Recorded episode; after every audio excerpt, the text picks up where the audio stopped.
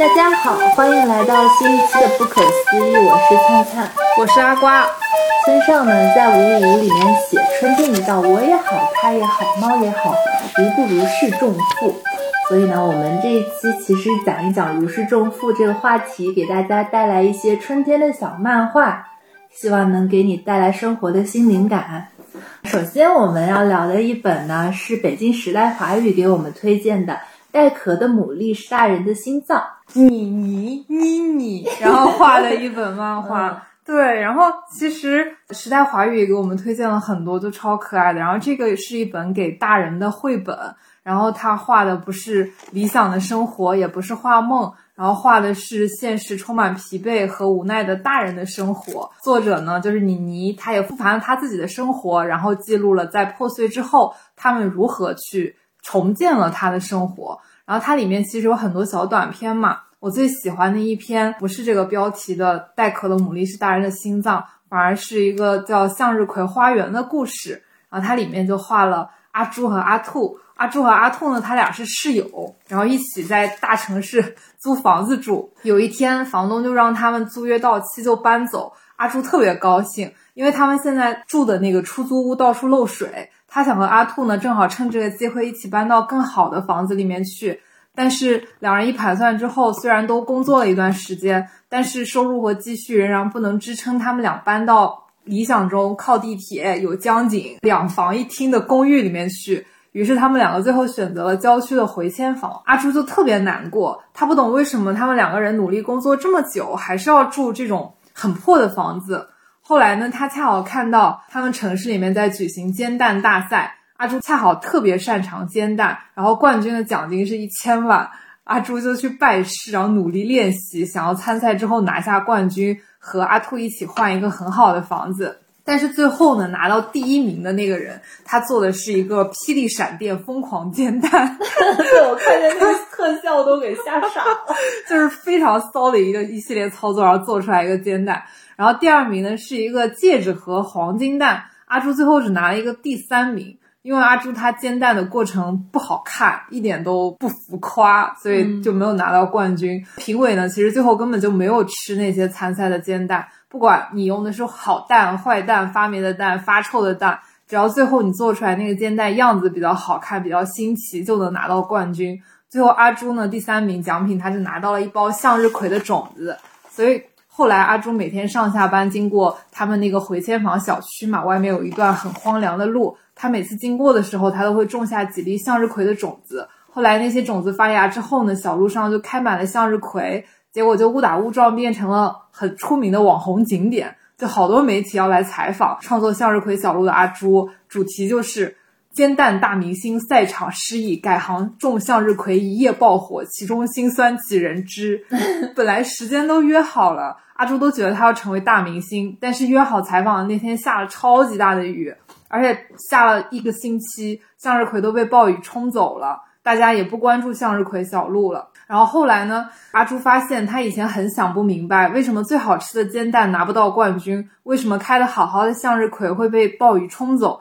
他现在就明白了，原来他做煎蛋未必是要拿冠军，而是他喜欢煎蛋。他种花也未必是要做种花大明星，而是花会让很多人开心，会有很多人喜欢。就我觉得，就突然就是又回复了本真，他最原始，然后最简单的那个东西。大家现在都可能生活的兵荒马乱、鸡飞狗跳的，但是就不要慌，太阳下山有月光，月亮落下有朝阳。嗯。嗯这段真的好棒！我先回复一下这个主题，它这本书是叫《带壳的牡蛎是大人的心脏》嘛？这个标题其实也是字面意思，但是他就是说，其实一个人成长了之后，他不能够随意哭，然后没有地方是给大人专门哭的。就像牡蛎一样，它的外壳是非常坚硬的，你怎么样拿石头敲啊什么，它都不会碎掉。但是用一把小刀，就是用正确的方法撬一下，它柔软的心脏就会出来。所以这本书的标题就叫《带壳的牡蛎是大人的心脏》。关于这个标题呢，它也有一个小的衍生故事，大家可以再去细细的看。其实这里面结合了挺多作者自己的经历，比如说他也在前面说，他这个向日葵种子沿途撒一点，这故事好像跟他之前的某个老板有关系，就是说他老板就是一个在创业公司啊这样子一个特别积极的人。然后真的就出现了一个向日葵小道。我其实特别印象深刻的是，结合自己的经历讲一些自己比较难过的事情吧，比如说他自己的成长经历。小时候呢，爸爸好像是因为欠了一些赌债，然后导致他妈妈和他不断的去搬家，然后他就在漫画里面画，他在搬家的时候就问他妈妈说：“为什么我洗澡的地方有蜈蚣啊什么的？”然后他妈妈就跟他说：“因为你洗澡的地方是蜈蚣的家呀。”然后他当时就画了一副那个小孩的心思、心理活动，说：“哎呀，蜈蚣都有家，可是我就没有一个固定的家。”我那时候看着觉得贼难过。但是我又觉得其实很少有，就是漫画作者要么就是走一个特别的极端，就是把事情画的特别险恶呀之类。当然这也不是极端，可能世界真相就是这样，画的非常的成人。还有一种就是画的特别的低龄化。但是这本书其实拿到了一个比较好的一个折中点，它有一些现实的成分，比如说像刚才说那个煎蛋比赛。没有评委吃你的煎蛋，像现在很多比赛中的资本的力量。对，然后没有评委真的吃你的煎蛋，然后但可能会看你的很多花招，一些其他的东西，但它最后还是会回归到一个就是漫画温暖的本质上。其实你煎蛋是因为你喜欢煎蛋啊之类的。嗯，觉得这些点特别的动人。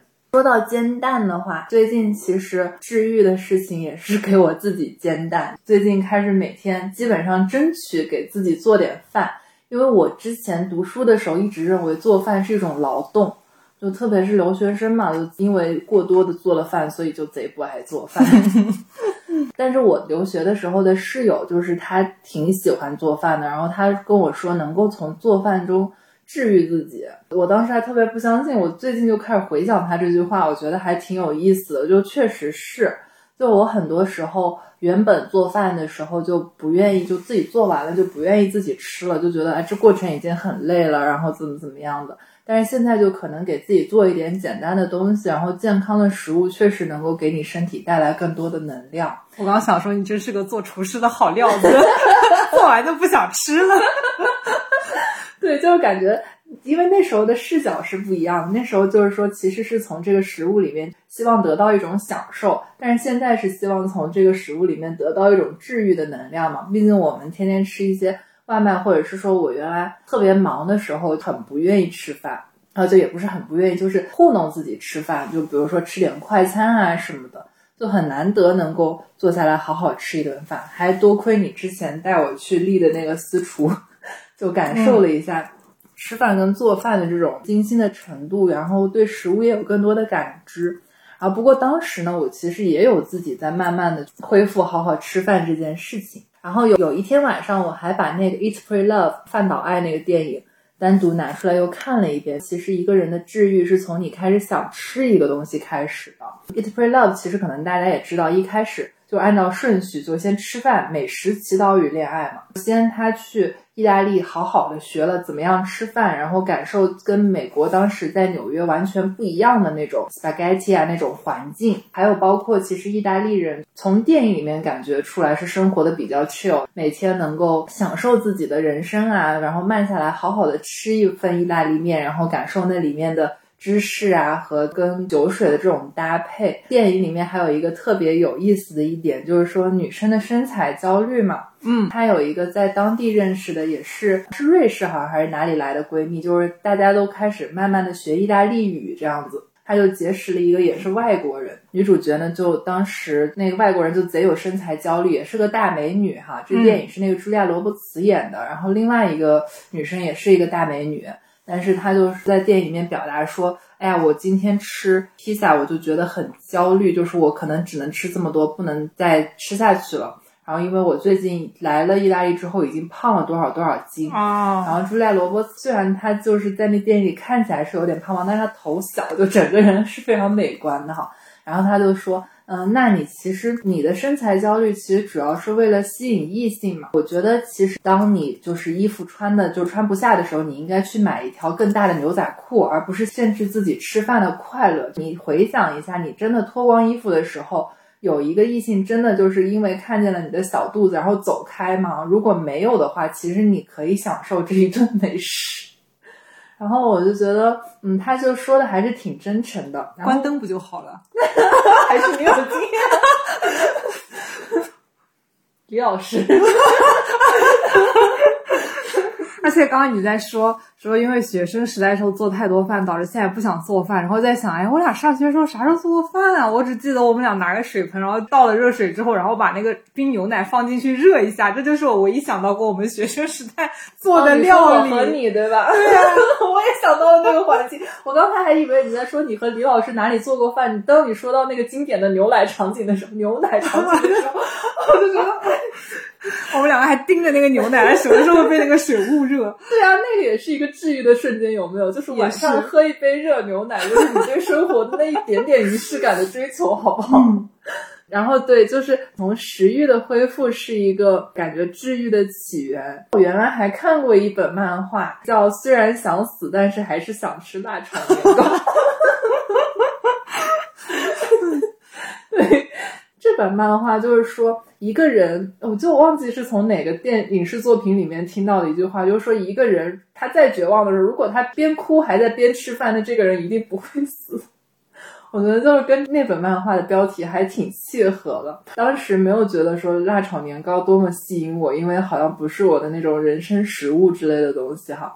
但是我就当时想到这个标题，突然觉得说啊，这个东西很有吸引力，因为它好像是那种在你就是。生死边缘，突然就把你的情绪给急救过来的一样东西。啊，因为我最近也在看一系列，因为想搞钱嘛，看了一系列讲零售商贩的纪录片，叫做《这货哪来的》。然后这个纪录片呢，宣传的时候，它就是由人生一串的这个同样的制作班底来做的，甚至它的旁白也就是人生一串的旁白。追完了那个纪录片之后呢，把人生一串时隔这么久就提起来看了，因为。我其实人生中没有撸过多少串，就我记得我第一次去那个很久以前那羊肉串那店嘛，就我当时就特别惊喜，哎，这居然还有什么呼伦贝尔的空气，对，就我当时都说哦这个好有趣，怎么怎么样，像贼没见过世面，巴不得发朋友圈。我后来就是就先私信跟好多朋友说说，哎，这家店好好吃，怎么怎么样的。然后我就基本上所有朋友都说啊，我知道呀，说我去过，说这怎么怎么样。然后心想说，你们到底是跟谁去撸的串？但是从看人生一串开始，我就发现其实蛮治愈的。它就是撸串这个东西，虽然它的价格很便宜，然后环境一般也是比较街头的那种，但是就特别的热闹。然后一般也带着大家的那种初高中的同学回忆啊那样子的东西。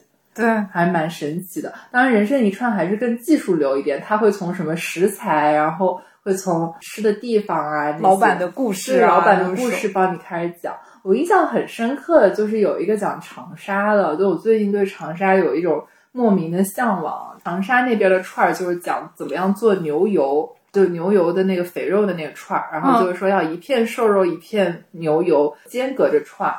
然后老板烤的时候呢，开起来也只有那种深夜食堂那老板的气质，就说是军人改业做的这个，就特别有那种匠心精神。他听见客人如果是南方的口音，就给那人的串会更润一点；然后如果听见是北方的口音，就会烤得更柴一点，这样就能够满足所有客户的需求。然后就觉得非常的有匠心。然后他在里面所有的撸串场景也是特别的热闹，就感觉整个人瞬间就被治愈了。嗯。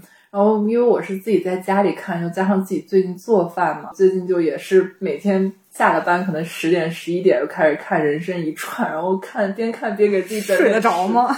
边看边给自己整点吃的，就是，所以后来白天还是加上了运动，就是稍微控制一下。《人生一串》是李老师的最爱啊，真的。对，我是跟他，他带我一起看，对。然后我跟他看的时候，我就跟他说。我说这个人生一串这节目要是没拍到我们芒市，我就觉得它是一个不够格的节目。拍了，对。然后后来真的正巧，第二个就是他看的那个下一个地点就是芒市。然后后来我回去打听了一下人生一串拍的那个店嘛，他是在一个小区里面，就傣族阿姨她摆的那个摊儿。后来我去打听了，人生一串一拍，他火了，完了他把那摊外包了，然后他自己就没干了。所以我的力量 对，后来我就没吃上。对，但是我们那边其实就是撸串也挺多，每天晚上可以有不同的串撸。对，那个讲芒市那期我记得，因为我首先我也去过芒市，这时候剩下的故事不要再说。阿瓜知道，我给大家说一下剩下的故事。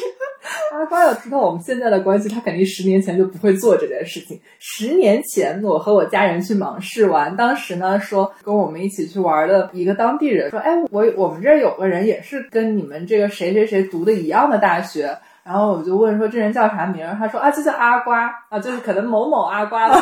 对，然后我说是我同学啊。然后他说啊，那好呀，叫他下来玩儿。然后我当时就在阿瓜家楼下的广场打电话给他，然后我说我现在到了芒市，作为一个在上海常年生活的江西人，我说我现在到了芒市，我说你要不要过来见一下我？然后阿瓜当时以打麻将比较忙为由。我去了这件事情，每次提起芒市，不能让人三缺一呀，念叨了十年。对，反正大概就是这么一个故事。然后后来到我家人那里，我我当时刚开始做节目的时候提到阿瓜的时候，他就我家人就说啊，这就是那个当时在广场你到芒市没有下来见那同学，对不对？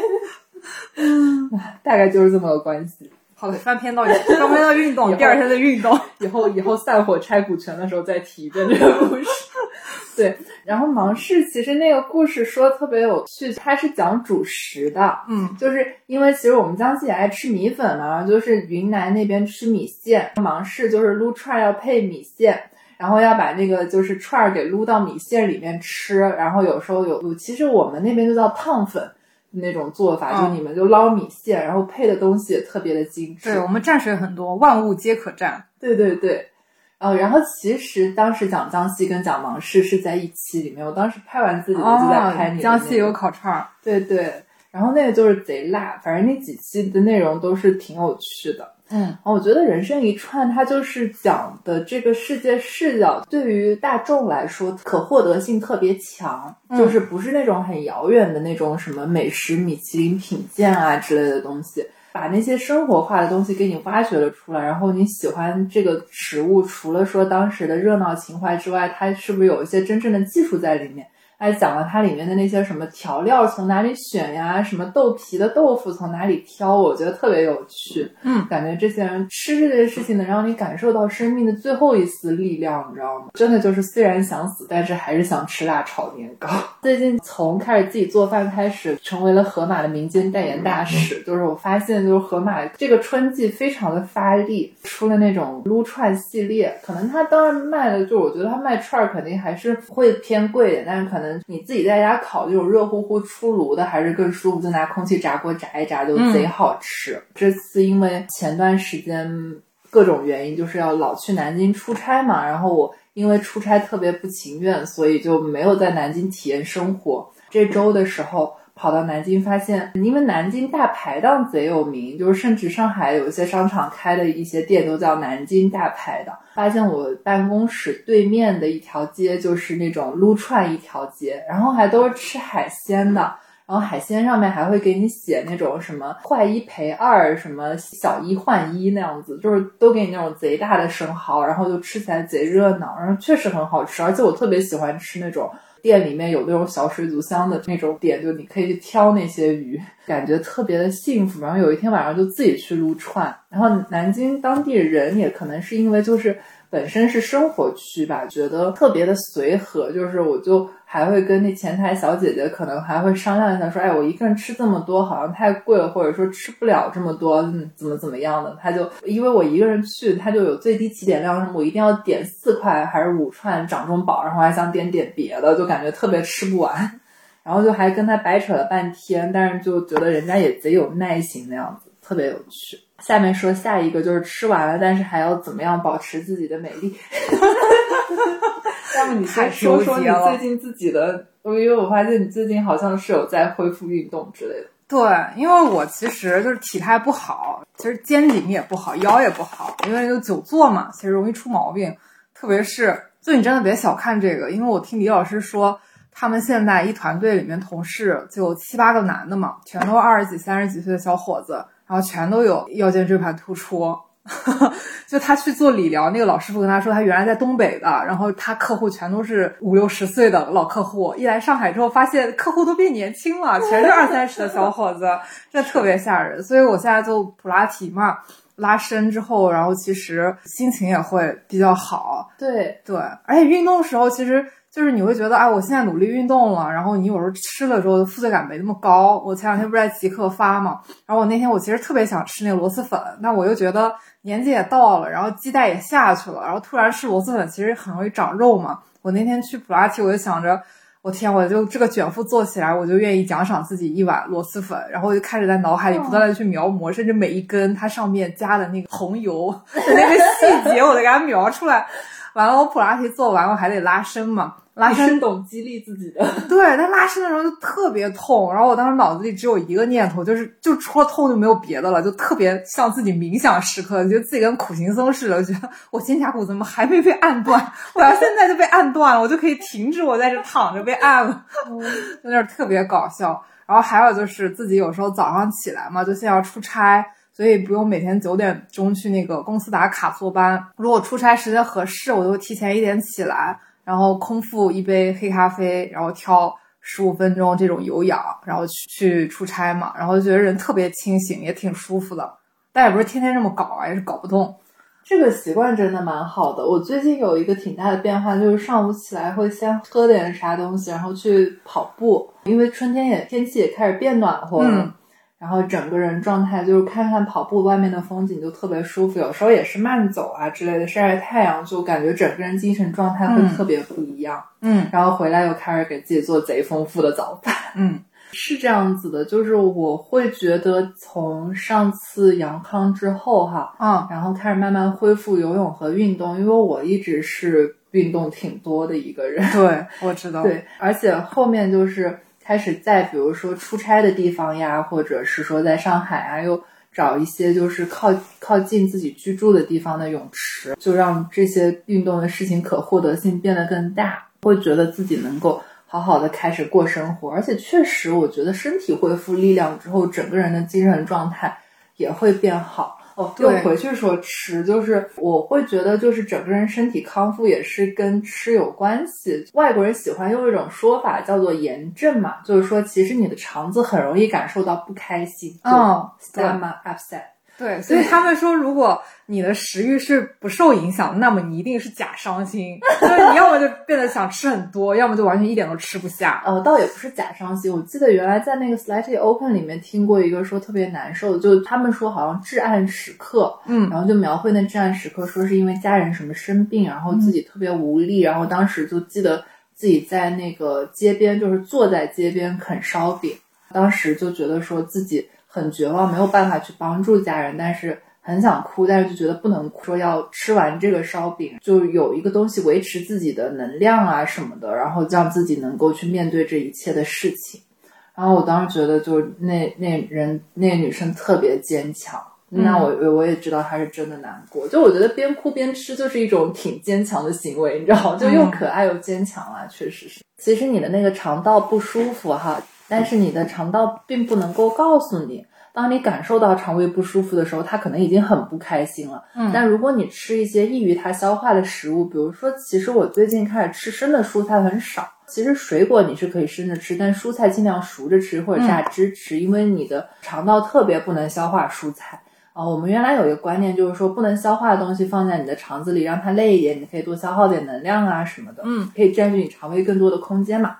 但其实这样子让你肠道不舒服了，你整个消化呀，或者是说你的情绪各方面都会受到一些影响。所以，我就是还是让肠胃舒服的一个方法来做事情。然后从这些小小的点里面开始注意，就会觉得自己整个人变得健康了许多。还有就吃饭的时候做饭尽量用一些健康的油，一些健康的油只能够帮你代谢更快。然后我就觉得那样子吃了大概可能真的就是一整个礼拜之后。那礼拜就是贼难受，然后就觉得说，哎，我要在家里就是那种好好治愈一下自己。就吃了一整个礼拜之后，我觉得整个人精神状态都恢复了，然后休息也休息的更好，甚至还稍微早起了一点点，就感感觉太健康了。对，因为之前生物钟一点一直有点乱嘛，就是睡不着也起不来，然后上班又没有办法起，就会晚上开始用中药泡泡脚。就是太太养生，咱还没到这个年龄段的节目，好吗？刚才说，刚才说腰间盘突出，好吧？就是感觉一下子 就是突然就是跟你说泡脚频道不太对了，就跟你说泡脚跟泡澡这些东西，真的就是能够给你非常积极的心理暗示，让你整个人神清气爽，并且那时候还开始琢磨一本之前推荐过的书吧，就 Why We Sleep，为什么我们要睡觉啊？然后这还能写本书啊？对，还比尔盖茨推荐过的，好的，就是说你怎么能高质量睡觉。然后其实我当时有一阵子是蛮想应该去看咨询师的嘛，但是后面就各种原因就没有去看。在那本书里面就提到，其实做梦是人自带的咨询师，就是他可以。可是很累啊。我后来多梦的那种。我开始意识到这件事情之后，我发现就是我就会开始观察自己的梦，发现真的是有这一点，就是有一些我非常想听见的话。我之前可能隐隐约约意识到，就是做梦是一种咨询师，但是我就没有把它总结出来嘛。然后有一个人总结出来之后呢，我在回想这些事情，我就隐隐约约能意识到，就是。因为咨询师这个行业，当然它是非常好的一个行业哈，因为毕竟不是大家都能够通过做梦这些来治愈啊什么的，可能也跟我之前那些冥想各种东西有关系。嗯，所以，但是其实人进化这么多年以来，他肯定有一个自己内在的那种心理咨询机制，就他能够帮你消化这些东西。然后做梦可能就是这样子一个点。《We Sleep》这本书就是说，如果人因为在人在睡觉的时候其实是毫无防备心，然后是很脆弱的一个状态嘛。如果在这么多年的进化过程中，人还是要睡那么久的话，这么不合理的一个东西，它没有被进化掉，就证明它有自己健康的原因在。好有道理。那你做梦很治愈，你知道我做梦都梦什么吗？我就梦见有一天。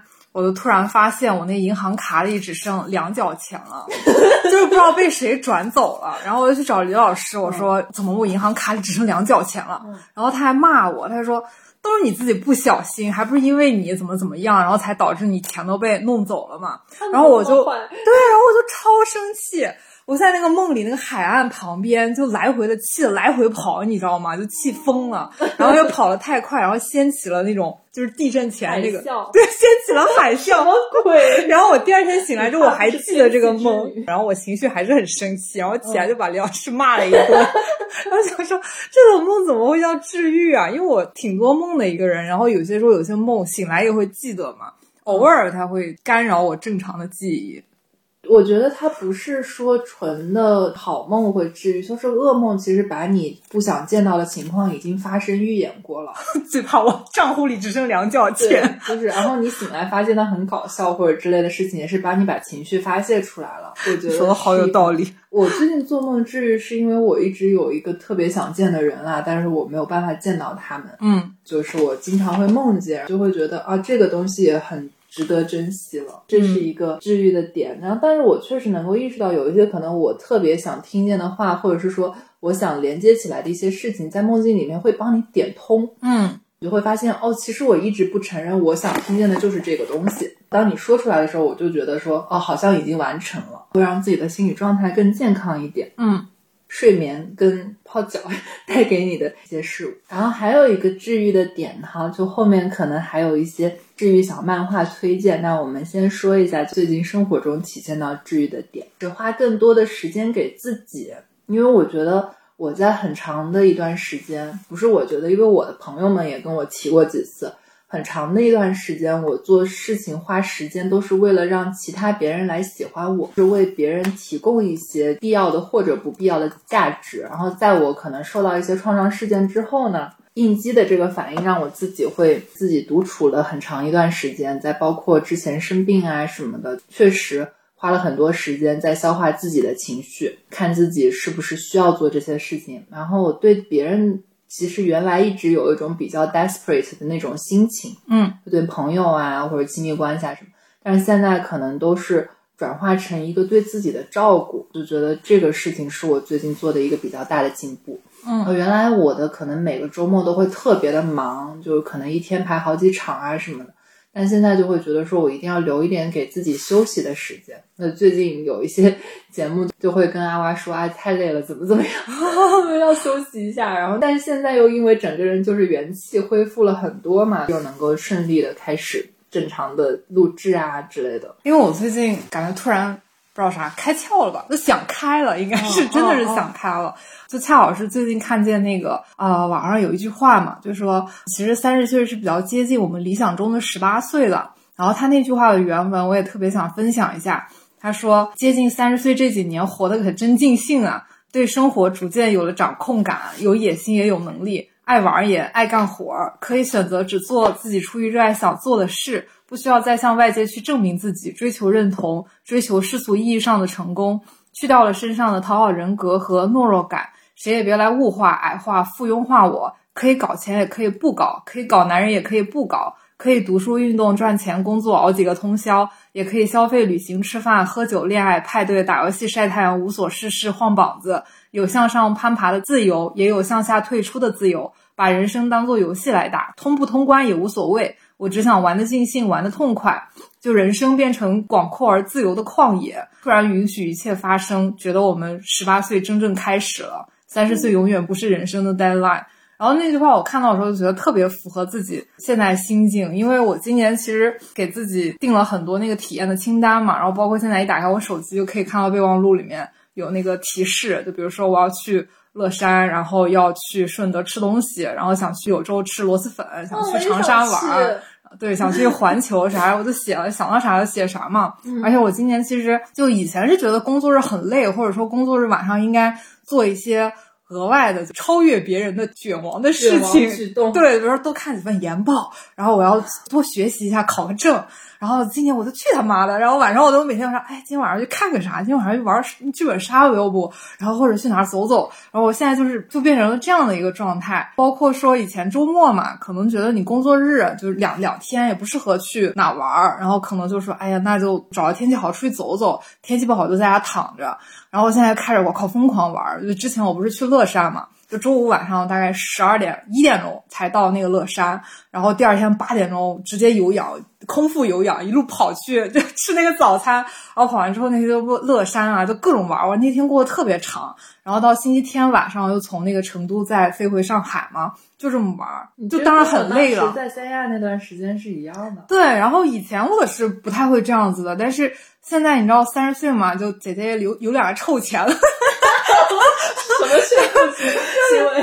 就是也能够负担起这种周末的自由行了，就不用在乎这么多嘛。就越靠近三十岁，或者说就已经到三十岁之后，突然觉得就很自由，就不太想去做。因为以前你玩的时候，你会会觉得有种负罪感，因为觉得哎，好像该努力的时候，然后我没努力。大家不都说，哎，你看工作时间都一样，为什么别人比你优秀？肯定是别人在你不知道的地方悄悄努力了。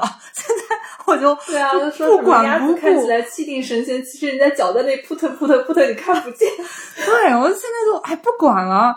之前就是因为看那个《苍兰诀》嘛，然后就想去乐山吃那个地霸炸串，然后就马上就说走就走就去了嘛。去完乐山之后，第二周回来觉得有点不尽兴，然后不然周边找个地方再去旅游一下，然后去又开车去了乌镇嘛。那那一周还和那个大力哥一起录了播客，就感觉时间管理大师。对啊，就一下做了很多。很多事情，然后现在代做的还有，比如说我刚报名那个业余摆摊，对，大家可以在某一天我们会在群里宣传，大家 看一下，别宣传，别宣传。对，后续其实还有很多计划，就以前呢觉得说，哎，去哪儿，比如说工作日晚上玩个啥呀，就想找个朋友嘛，但其实挺难约的，因为大家都会有自己的事情，偶尔也会加班嘛。就不太好约，然后现在就是不等朋友说什么下次咱们有空再约，然后或者下次再找个时间之类的，我就想玩了，我都马上去，一个人我也去。这个跟我原来的那些心情还蛮像，但你现在能够贯彻这个精神真的很棒。对我，我为什么会这样？就是我现在发现，就一个人你有一个想的念头，其实很难得的。对，比如说二十多岁的时候，我就路过那个新天地，看那个无限极，它下面不是有很多豪车那个店嘛。看到他不是有什么迈凯伦什么的，我想说，我靠，二十多岁那时候，我也想就开个迈凯伦，然后开到那个闹市的地方，然后从上面，我靠，就下来那个，那还是你，你知道那种是英译的那个车门，就一推开一下来，我那不电视剧里面那种感觉吗？觉得我好虚荣，我好喜欢。但是你一旦过了某一个阶段之后，你会觉得这个事情就没有那么吸引你了。所以我觉得每一个阶段，你脑海里冒出来你想做什么的念头，这个就我觉得是。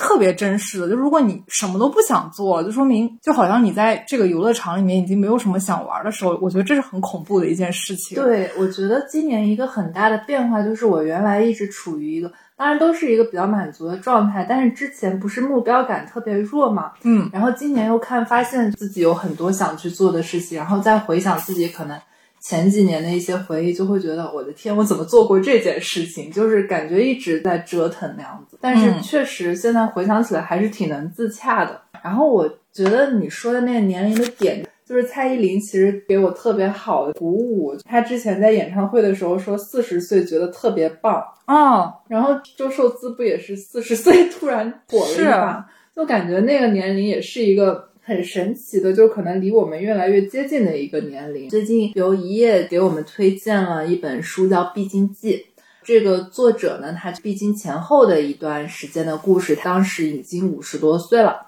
然后他的一些观察，其实有一些关于生理上，还有包括当时怎么跟丈夫相处啊这方面的一些故事，但是更多的是关于他这个五十岁到底是怎么过的。他往返于 L A 和日本，呃，熊本还是哪里之间嘛，这个生活。但是我当时就感受到，这个人五十岁了，但他贼酷，他的生活并没有真的跟他可能二三十岁有什么特别大的区别。他也很享受自己一个人喝昆布茶呀，或者是去跳桑巴舞啊，或者是就趁老公出差了或者怎么样，赶紧在家里好好吃一顿跟老公口味没有关系的饭，那种生活就还是挺有趣的。这本书它都是一篇，因为它其实是专栏文章集结起来的。里面也会写一些特别生理的，比如说你会已经过了，可能在闭经前你感觉到潮热，就是身体发热，生理上的变化。对，然后闭经后你会在想自己的某些生活到底该怎么过之类的，就然后发现也不影响什么。你这里面有一些非常 technical 的东西，我觉得可能就不太方便讲了，大家去买书吧。嗯，对。然后，然后就特别的有趣，我会觉得就是，而且它每一篇贼短，就是不会比你现在读的公众号长太多，就是读起来非常，在火车上一小会儿就读完了。嗯，会觉得这本书特别缓解人的年龄焦虑，然后就觉得这个你酷不酷，你棒不棒这一点跟你的年龄没有关系，甚至其实我们可能这个时候比原来会更棒。因为你经受住了一些你以为你撑不过来的东西，嗯，对对，因为我其实就现在工作也经常出差嘛，然后压力也很大。比如我周一的时候就早上九点钟高铁，然后去连云港，然后到连云港我还要打车九十公里到那个地方去办事。对，然后我去的那个地方是在海边嘛，然后我在那儿就等一个人，等了一个多小时，然后那海风呼呼呼吹得我头疼，竟然有点浪漫。很头疼，我那天在海边等一个人，在那吃灰，我靠！然后到下午四点钟我才回到市区吃第一顿饭嘛，就其实已经很有点难受，身体上不太舒服。吃完饭，然后办完事，我六点钟高铁又晚上回的上海，然后那天大概十一点钟才到家吃的第二顿饭嘛，就相当于是晚饭。跟我朋友说嘛，因为他那会儿恰好问我在干啥，其实我没有想诉苦意思，他就这么说，我就跟他说了一下我今天行程。他说你哇，你怎么打工打的这么惨，这么辛苦？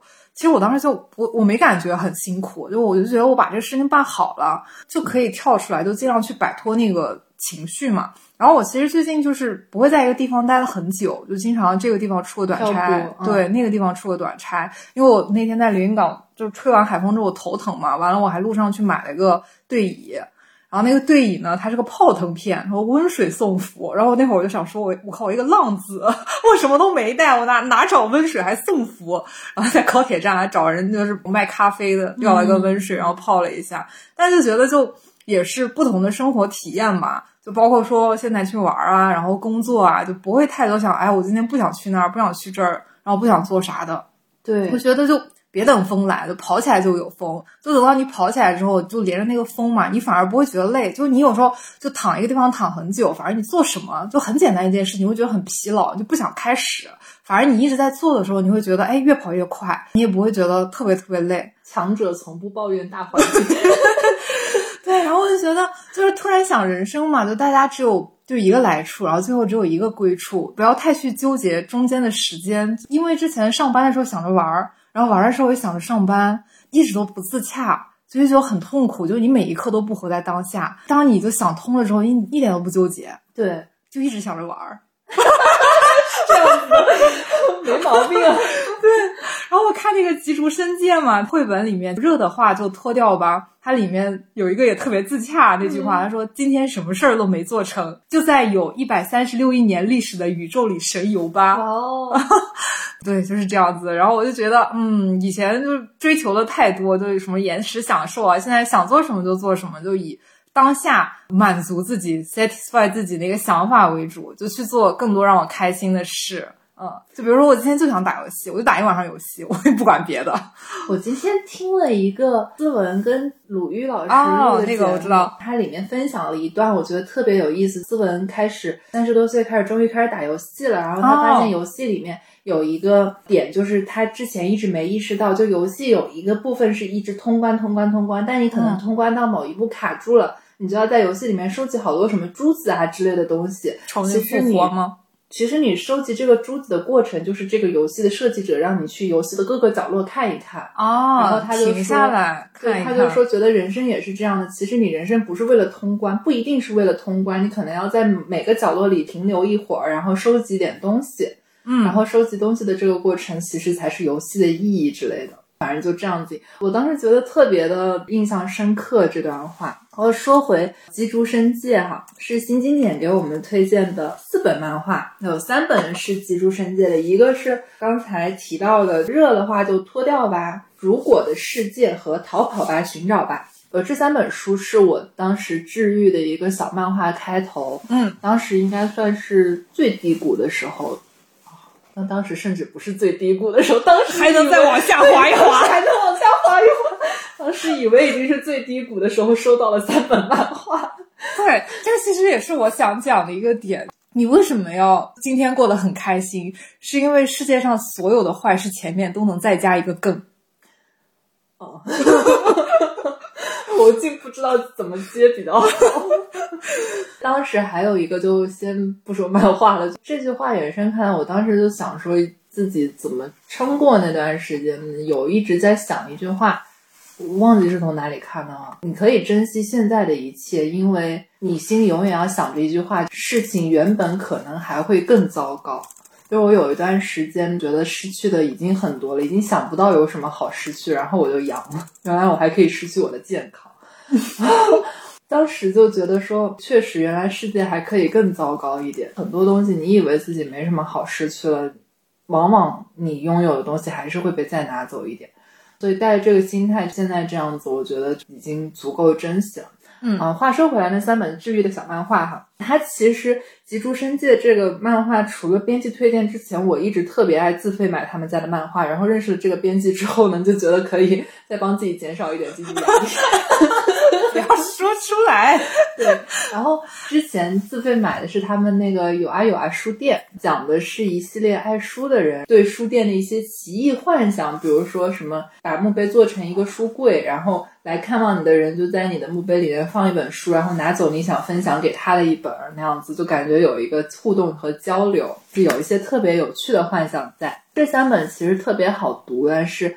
呃，也是就是那种小漫画大哲理型的，比如说《逃跑吧，寻找吧》里面说的一整个论述，一边果断逃离糟糕的人，一边去寻找重要的人、重要的事儿。世界上一定会有和你相似的人，一定会有和你一起大笑的人，那个人也一定在寻找你。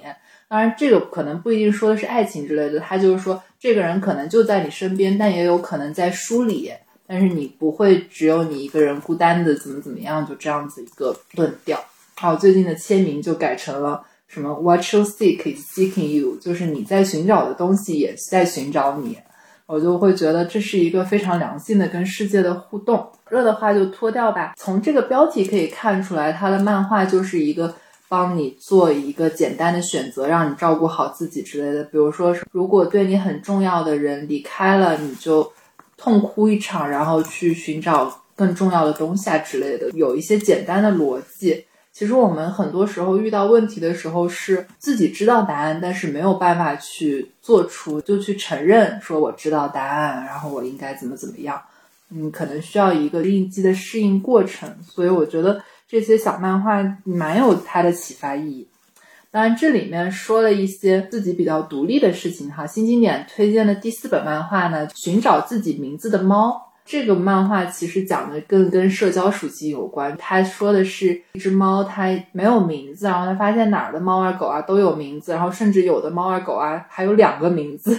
就很羡慕，他就想给自己取一个名字，一直取不到。后面有路边有一个小女孩找着他了，给他取了个名儿。然后他就发现，其实取名不是最重要的，取了名字之后，就是有人意识到你的存在，看到了你这件事情才是更重要的。嗯，这个点我觉得还挺戳中我，因为首先我本身也养猫嘛，然后我就能够意识到，哦，其实对啊，你有名字就是为了让人能够跟你有互动，然后让。这个世界能跟你有更多的联系，而有在意你的人，你才会有一个属于自己的名字，你觉得特别的幸福。再说一下自己最近做的一些之前提到过的沉浮实验哈，就是让生命之流流过你的一些小案例。首先呢，刚才提到的在出差的时候，其实现在也是一个强出差的工作，但是。最近就会开始在一个地方尝试多停留一会儿，而不是躲避啊之类的，就可能会想着说，我到了这个地方，我可以观察一下这边的生活。其实之前从工作繁忙之后，就会变得得过且过，不爱收拾自己了。然后现在会每天通过一些，比如说小视频啊，或者护肤来给自己积极的心理暗示，每天改善一小点点，然后。过段时间之后，整个人的状态就会变好，也会在心里夸一下自己，今天为自己变得更好，然后做了一点点小努力。之前打击我的事情啊，各种都没有什么变化，但是我自己开始改变了。珍惜当下的时刻，因为春天到了哈。然后在豆瓣里看到一个小组叫“三十一天画春天”，然后觉得就特别浪漫，然后也经常看朋友群里面问。啊，南京的花是不是开了？哪里的花园是不是好逛啊？然后就就觉得自己应该找时间去看看花，感受一下春天的力量，然后万物生发的这个过程。我想分享这个时刻，其实没有什么因为所以，嗯，就觉得很特别。对我之前出差重庆的时候嘛，白天开会，晚上我就一个人打车到重庆市区去玩嘛。重庆的朋友有什么地方可以吃完饭走一走？他们就推荐了山城步道。我那天去的时候，其实已经八九点钟了。其实山城步道他们可能九点半左右那边里面那些商铺就关门了嘛，因为它其实不算是步行街，它得爬山。我就是往上走的那个过程中，然后沿着那个步道走，然后发现人越走越少。再往前走，发现一个地方已经没灯了，然后像是一个山，好像要爬一个很陡的那个梯子，然后才能往前走。然后那个导航嘛，可能指的是往那边走能有另外一条路下山嘛，就不用走回头路。然后我在那儿。踌躇了半天，不敢往前走，就掉头往回折。往回折的时候，遇见了一个阿姨，我那时候以为是大姐啊，她就问我路，说前面能走出去吗？我跟她说，我说，呃，前面好像是能走出去，但我没敢走，我看着没灯。她也犹豫了一下，然后她说，那我跟你一起走吧。然后我们俩就搭伴，好甜。对，然后我们俩就搭伴一起走那个山城步道嘛，然后一边走一边聊天。那会儿是夏天，然后晚上特别热，然后我整个人就是其实穿个。T 恤，然后就已经全部是湿透了。那阿姨她就自己是拎了一个大包的。然后那天问她，我说要要我帮你拎会儿嘛，她就不要，她就谢绝了嘛。我们俩都边走边聊天，边走边聊天。她跟我说她是刚刚退休，然后她一个人出来旅游，但是她不会提前定好行程。她就知道我来重庆，我要玩玩山城步道，准备第二天要去磁器口，就也没朋友啊，她就一个人。她那天我俩下了山之后呢，她其实也不太会用像我们用的那种电子地图嘛，她就不知道那个。一号线在哪儿？因为他第二天要去那个磁器口，所以他想住在那个一号线的附近。我们俩下去之后，还是我开了个地图，然后跟他说：“哎，一号线的口在哪儿哪儿，离着比较近。”然后他说：“啊，那行，那我就到这儿，我就在附近直接找一个快捷酒店就住了。”然后他就拎着他那个背包，就直接就走了嘛。他说他过几天还要去那个湖北恩施，然后计划在这儿待三天。他就是一整个非常长的一个旅行计划。他说如果不是因为疫情的话，他可能现在是在国外玩儿。就疫情前他是在欧洲玩儿。我就贼潇洒，你知道吗？虽然她有孩子，我没问老公的事情啊。我觉得，但反正我就觉得她一个人玩挺开心，状态又特别好，所以就开始对她大姐，完全没看出来她是那种退休了，可能跟我们妈妈年纪差不多的那种人。后来我们俩分开的时候嘛，她还问我说她要不要送我到哪儿？我说不用不用，我说大姐你就去那个赶紧搬入住吧，你明天还得去玩。我在那就是要分别的时候犹豫了几个刹那，就是要不要去。加个微信什么的，因为我觉得聊的还挺开心的，而且就觉得特别难得嘛。后来犹豫了之后还是没加，他也没提嘛。我我觉得，嗯，就是一种萍萍水相逢，互相欣赏。嗯、对，很难得。我觉得这个成语是真的就在自己生活中浮现这种。嗯嗯，他跟我一个朋友还挺像的。我觉得他们的生活方式都挺活在当下的。你没有去定好行程的时候，包括其实我有一阵子旅行，不是完全不知道自己今天晚上会住在哪吗？嗯。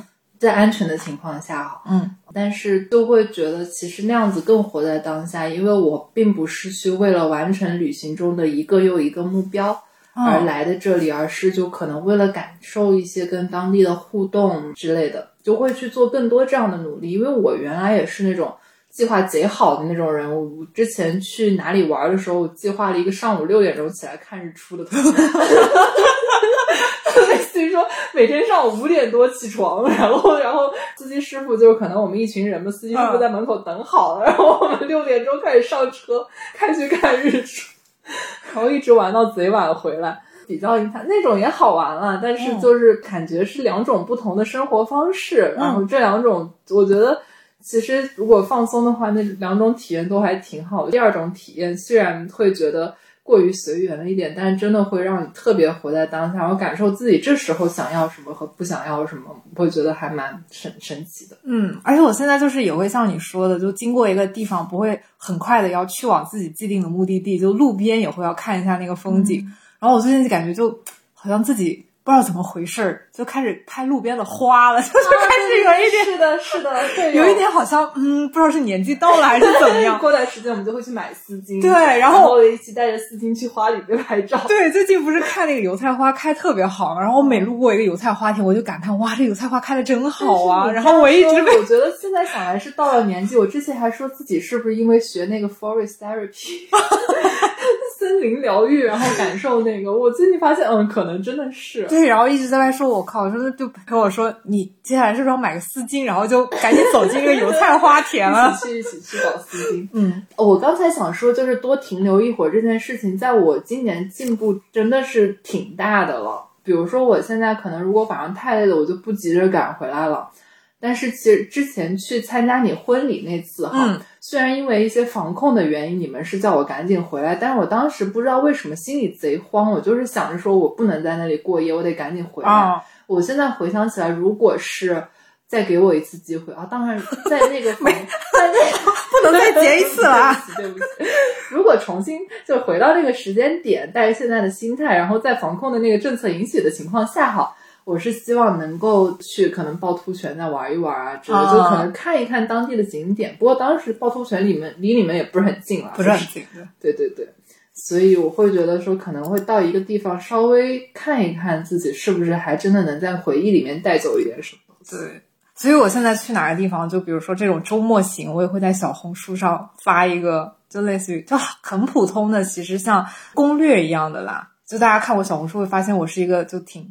没有没有那么有趣的人，就写的那个攻略也是特别朴实。就大家有兴趣的话，可以反正私信再问我，对小红书号后面再搞一个小红书直播吧，希望大家来看看我们。最好一水的就刷，哎呀，真好看！真看不出来是读书博主呀，一会儿是颜值博主呢，笑死了！台词都帮别人写好。对，然后想到就是，其实你在旅途中可能当天没有完全计划好的事情，到那边就真的会有那种沉浮实验的一些宇宙中的冥冥安排。比如说，我有一次突然想着说我要去拜个佛，然后去的那当天发现人巨多，发现是什么观音的一个什么节日，然后很多人就去那个寺庙里面，觉得气氛特别的好。然后他那寺庙还有很多文创产品，比如说刚好是樱花季嘛，他就搞了一个那种。樱花那种寺庙雕像的一个冰棍儿，然后那冰棍儿啃完，那木棍上还会写俩字“发财”，就会觉得特别的佛。然后当时不是还买了很多那种素饼回来送朋友嘛，嗯，然后会觉得特别的可爱，被治愈到。嗯，对我今年其实还有个小计划，本来但我还没列到那个单子上。啥时候我们两个可以找个周末直接去那个大连，然后冲到阿晴的那个读书会去，因为大连应该也很好玩。是的，可以现捞现逮。对，阿晴，你听到这一段记得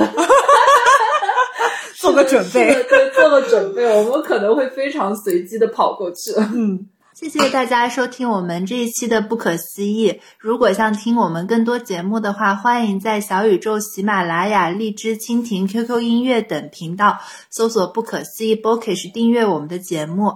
如果想加入我们听友群的话，欢迎在微博搜索“不可思议 Bookish” 播客，或者在小宇宙主页上都可以找到加入我们听友群的方式哦。欢迎大家来找我们玩，谢谢大家，下次再见。